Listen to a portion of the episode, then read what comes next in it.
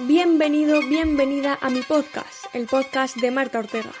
Aquí encontrarás todo lo que necesitas para compaginar tu vida profesional con tu crecimiento personal, explotar todo tu potencial y poner los focos en el desarrollo de tus habilidades. Coraje, pasión y disciplina son los ingredientes de la persona exitosa que tú puedes acabar siendo. Bienvenido a este nuevo episodio y espero que te encante.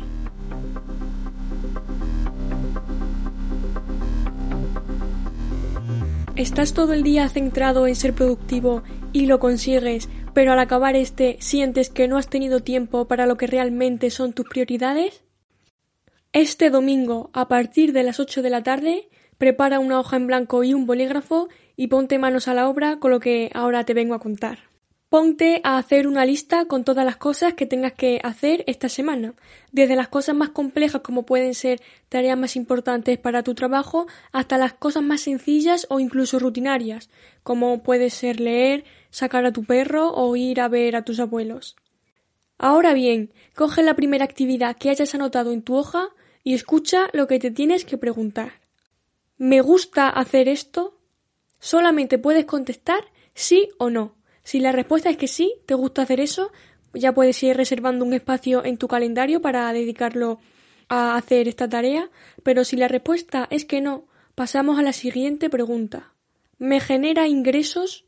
De nuevo, solo puedes contestar sí o no. Si es que sí, aquí viene la tercera y última pregunta. ¿Alguien más puede hacer esto por mí?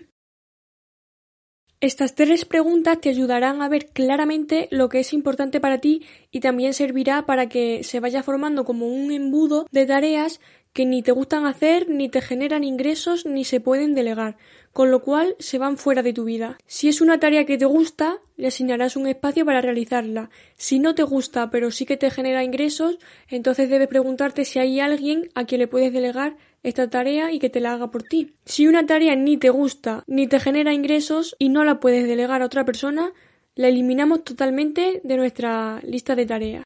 De esta manera, haciendo estas tres preguntas, solo tendrás tres opciones, que será o añadir esa tarea para realizarla tú mismo en tu calendario, eliminarla o delegarla.